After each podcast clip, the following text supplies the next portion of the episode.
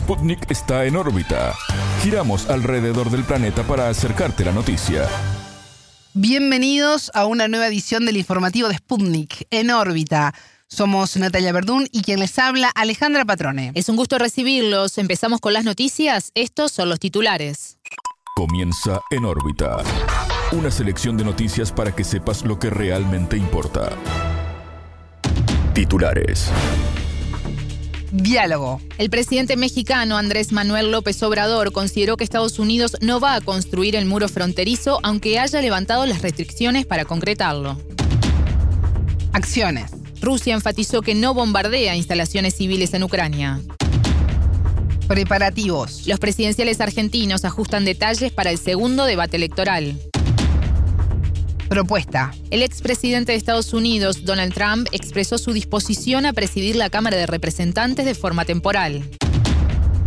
Dolor. El luto se apodera de Siria luego del ataque terrorista a una academia militar, con un saldo de al menos 89 muertos y más de 270 heridos. Buscado. La Fiscalía de Venezuela solicitó una orden de alerta roja a Interpol para detener al opositor Juan Guaidó, radicado en Estados Unidos. Estos fueron los titulares. Vamos ahora al desarrollo de las noticias. El mundo gira y en órbita te trae las noticias. Noticias. Diálogo. El presidente mexicano Andrés Manuel López Obrador consideró que Estados Unidos no construirá el muro fronterizo, aunque se hayan levantado las restricciones para concretarlo. Ellos aclararon que esto de construir 36 kilómetros es por una autorización que tienen en el presupuesto. Yo creo que no lo van a construir, ellos no quieren hacerlo. Así dijo el mandatario mexicano este viernes 6 en su habitual conferencia de prensa diaria, tras el encuentro con el secretario de Estado de Estados Unidos, Anthony Blinken. El jerarca visitó México en el marco del diálogo de alto nivel en seguridad que AMLO calificó de buen encuentro. La situación migratoria y el tráfico de armas y de fentanilo fueron los asuntos relevantes en los dos días de visita. En relación con la migración, el gobierno de Joe Biden suspendió la aplicación de 26 leyes federales con el objetivo de ampliar el muro fronterizo, en especial en Texas. López Obrador calificó de retroceso y de pura faramaya esta decisión de Washington. En diálogo con En órbita, el periodista de la lista mexicano, Julián Andrade, se refirió a la relación entre ambas naciones norteamericanas más allá de, declaraciones este, y de lecturas eh, contextuales de los propios medios de comunicación, lo cierto es que, hay avances en, en, la relación en lo que respecta al combate al fentanilo eh, hay un reconocimiento concreto del gobierno de los Estados Unidos de la extradición de Ovidio Guzmán, uno de los líderes del cártel de Sinaloa, grupo criminal al que se achaca justamente el tráfico de, de fentanilo hacia los Estados Unidos. Y en el tema de la migración, que tiene, tiene una complejidad mayor, porque los países no han podido todavía resolver de modo cabal la, situación humanitaria que hay justamente en puntos fronterizos de México y que complican el, paso de migrantes hacia los Estados Unidos e inclusive su tránsito por México. Me parece que ese es, ese es el problema mayor en el que México ha estado insistiendo ya desde hace tiempo en una suerte de corresponsabilidad en la que los Estados Unidos se tienen que comprometer también a la inversión de recursos en sobre todo en Centroamérica y países de expulsión de migrantes. El analista opinó que la decisión de Washington de ampliar el muro fronterizo en Texas llega en un mal momento. El anuncio de la ampliación del muro de Estados Unidos con México llega en el peor momento, justamente en la visita del grupo de alto nivel de seguridad en la que participó Anthony Blinken y Alejandro Mayorgas, eh, con, con funcionarios mexicanos y el propio presidente de la República. Es, es un evento desafortunado eh, que el gobierno mexicano está condenando puntualmente y de que ha dicho la secretaria de Relaciones Exteriores, eh, Alicia Bárcenas, que, que México construye puentes, no muros. Digamos que ahí va a haber un nudo difícil de desatar porque además además tiene que ver mucho con, con esta relación simbólica y, y, con la relación tan profunda que además hay en la frontera mexicana más allá de lo que puedan pensar o querer sectores conservadores, sobre todo en Texas. Pero bueno, la explicación del presidente de los Estados Unidos es que esos recursos se tenían que ejercer y que estaba impedido de no hacerlo. Eh, un, chipote, diría yo, en, en una relación de por sí compleja.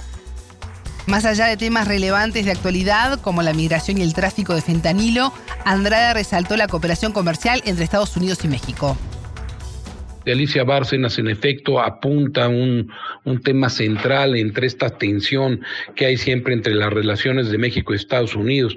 Por un lado, las que provienen de sectores hostiles, sobre todo eh, relacionados con los grupos más conservadores que ven a México como un potencial peligro pero frente a ello hay una realidad cotidiana que es la de la colaboración comercial y la de, la de una relación permanente entre ambas naciones, además establecida en diversos convenios, tratados y acuerdos, que es justamente la que, a decir del gobierno mexicano, pero también del gobierno de los Estados Unidos en este momento, es la que debe prevalecer. Y además prevalece por una cuestión pragmática y que es la, la relación entre ciudadanos, el comercio cotidiano, eh, los intercambios culturales, eh, los intercambios de salud, en fin, un panorama este, bastante, bastante robusto que de todas formas, de algún modo, coloca en su lugar a estas políticas hostiles que sin embargo hay que, hay que mantenerse al tanto, sobre todo por la retórica que ya está imperando en, en los grupos republicanos y en un entorno de preelección presidencial en Estados Unidos que suele complicar las cosas. Escuchamos al periodista y analista mexicano Julián Andrade. Acción. Rusia no realiza ataques contra instalaciones civiles, indicó el portavoz del Kremlin, Dmitry Peskov. Los ataques se llevan a cabo contra instalaciones de infraestructura militar, lugares de acumulación de militares y representantes del mando militar enfatizó el jerarca. Peskov se refirió al tema al comentar informes sobre numerosas víctimas en la provincia de Kharkov, presuntamente como resultado de un ataque ruso. Por otro lado, el Ministerio de Defensa ruso informó que Ucrania sufrió la baja de 3.903 militares en una semana. De acuerdo a fuentes de Sputnik, en Ucrania comenzaron a circular certificados de defunción falsos para evitar la movilización. La venta del documento se realiza por internet en la llamada Dark Web y puede incluir hasta la organización de un funeral. Así se puede no ir a la guerra y conseguir dinero. El costo del servicio, 10 mil dólares, prometen los autores del anuncio. Debido a la escasez de fuerzas, Ucrania comunicó que movilizará incluso a discapacitados y ciudadanos con graves restricciones de salud. A finales de agosto, el presidente ucraniano Volodymyr Zelensky ordenó revisar todas las exenciones de movilización concedidas por las comisiones médicas militares preparativos. Los presidenciables argentinos ajustan detalles para el segundo debate, este domingo 8, en la Facultad de Derecho de la Universidad de Buenos Aires. El cruce será una semana después del primero, realizado en Santiago del Estero, y alcanzó picos de hasta 44 puntos de rating. En esta ocasión, los ejes temáticos serán seguridad, trabajo y producción, desarrollo humano, vivienda y protección al medio ambiente. El candidato oficialista y actual ministro de Economía, Sergio Massa, participará de una caravana y acto en la jornada previa al debate. La oratoria final será en el municipio de La Matanza, en la provincia de Buenos Aires. Este es el territorio con mayor cantidad de personas habilitadas para votar a nivel nacional, 1.180.085 electores. Esa localidad es además un bastión para el peronismo, aunque en las primarias de agosto perdió apoyo ante el candidato más votado, el libertario Javier Milei. Para analizar la figura del ministro de Economía como presidenciable en un país con 120% de inflación, Spundi conversó con el analista Sebastián Lacunza. Su vocación de poder eh, y su entendimiento de las lógicas de la política argentina y del peronismo en particular. Ese diría que es su eje. Eh, ideológicamente ha sido eh, muy difícil de, definir porque es una persona ubicua. Sí podríamos decir que transita una corriente de centro con foco en la clase media, con algún vínculo con el peronismo industrialista, si mm. querés. En el acto de la matanza, Massa estará acompañado por el gobernador bonaerense Axel Kisilov y por el ministro del Interior Eduardo Guado de Pedro. Este último llegó a anunciar su precandidatura para las internas, pero luego se bajó de la contienda tras el acuerdo en el oficialismo para la candidatura de Massa los gravísimos problemas de coexistencia ideológica interna del Frente de Todos, con el absurdo ataque de Cristina Kirchner a su propio gobierno y con la indecisión de, Alberto Fernández, permite la emergencia de un actor que es bueno, digamos, que tiene cualidad en, el espacio público, en su aparición, en su fortaleza, y que muestra algunas seguridades. Casi el vacío del Frente de Todos es lo que le habilita a él emerger como candidato.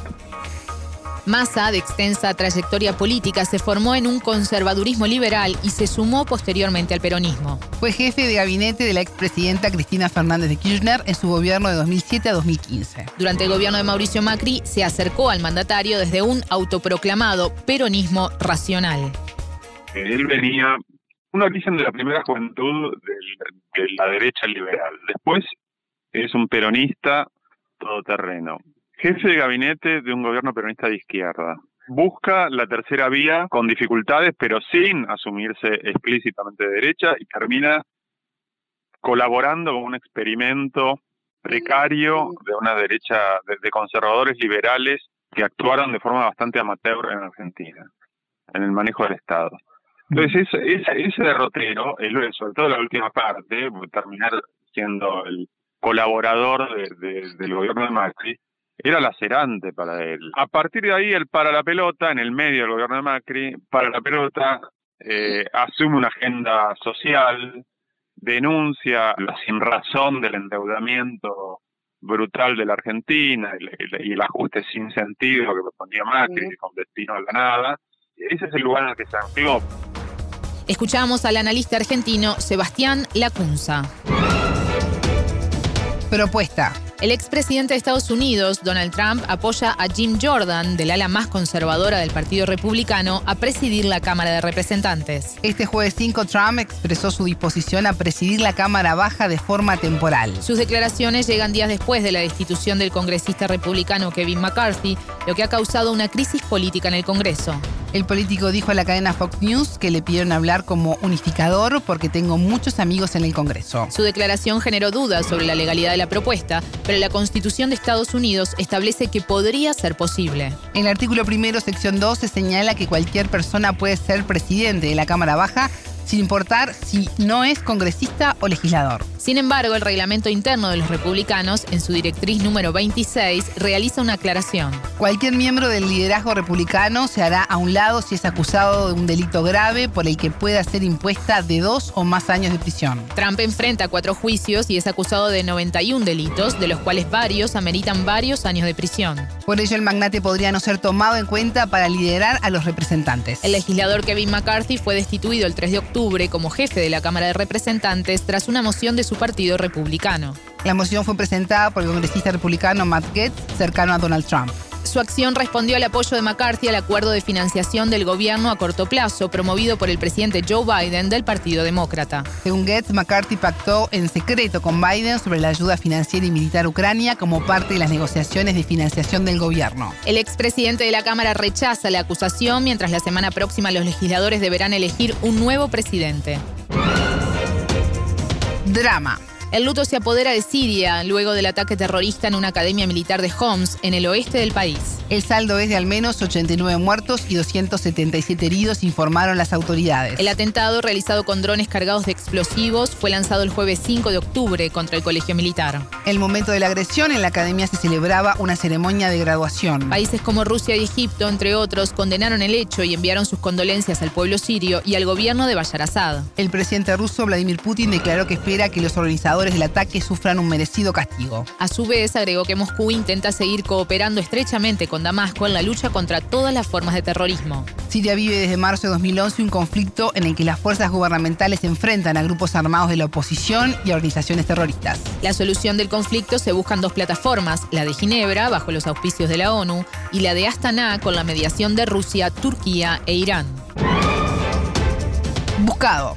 La Fiscalía venezolana solicita una orden de alerta roja a Interpol para aprender al opositor Juan Guaidó, radicado en Estados Unidos. Esto luego de que la justicia del estado de Delaware, en ese país, revelara que utilizó recursos de la estatal Petróleos de Venezuela, PDVSA, para financiarse. La orden de detención emitida por Caracas es por traición a la patria, provecho o distracción de dinero, valores o bienes públicos y legitimación de capitales. Esto explicó el fiscal general Tarek William Saab en conferencia de prensa tomando en cuenta y basándonos en, este, en esta experticia digital, yo puedo de entrada, de entrada, anunciar que como titular de la acción penal del Ministerio Público anuncia que en vista de estas revelaciones, las cuales han sido proporcionadas por una corte federal en los Estados Unidos de América, ya posteriormente daremos los detalles, en donde se revela que la banda